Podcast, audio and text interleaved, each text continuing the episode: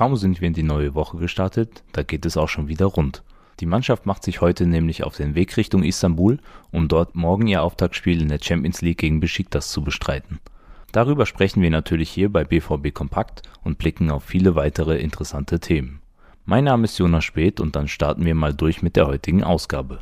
Zuerst aber gab es gestern Abend noch eine brandaktuelle Info zum Stadion Rote Erde, die ich euch nicht vorenthalten will. Der Verein und die Stadt Dortmund haben sich auf eine Investition geeinigt, um die 1926 eröffnete Spielstätte zu modernisieren. Unter anderem mit einer Rasenheizung soll das Stadion dann langfristig die Heimat der U23 und des neu gegründeten Frauenteams werden.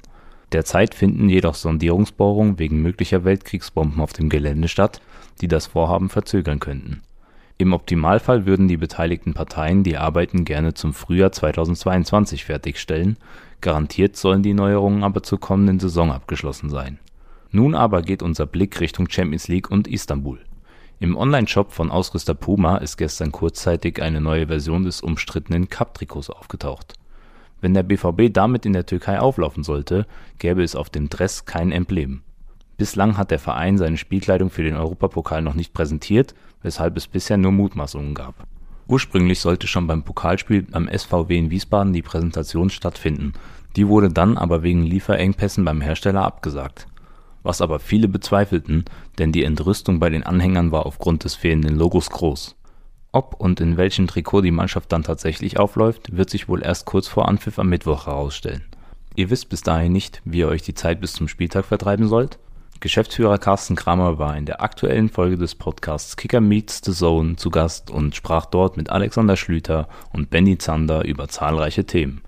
Zum Beispiel über die Bedeutung der Fans beim BVB, Marketing im modernen Fußball, den Charakter der Borussia und seiner Spieler und viele weitere spannende Einblicke. Der Kollege Cedric Gebhardt hat sich mit Julian Brandt beschäftigt. Gegen Leverkusen stand der Nationalspieler erstmals unter Trainer Marco Rose in der Startelf.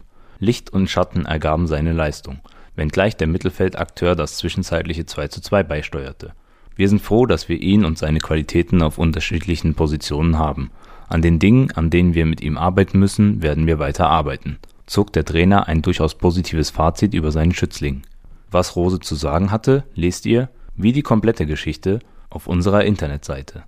Ihr wollt noch viel mehr wissen als das, was ihr in den letzten Minuten gehört habt?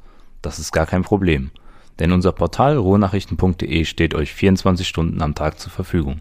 Dort gibt es nicht nur Artikel zu lesen, sondern natürlich auch Videos zu sehen. Außerdem empfehle ich euch Twitter. Unser Handle dort lautet rnbvb und meiner spätjonas. In genau einer Woche bin ich wieder für euch da. Bis dahin übernimmt wieder Sascha Start. Macht's gut.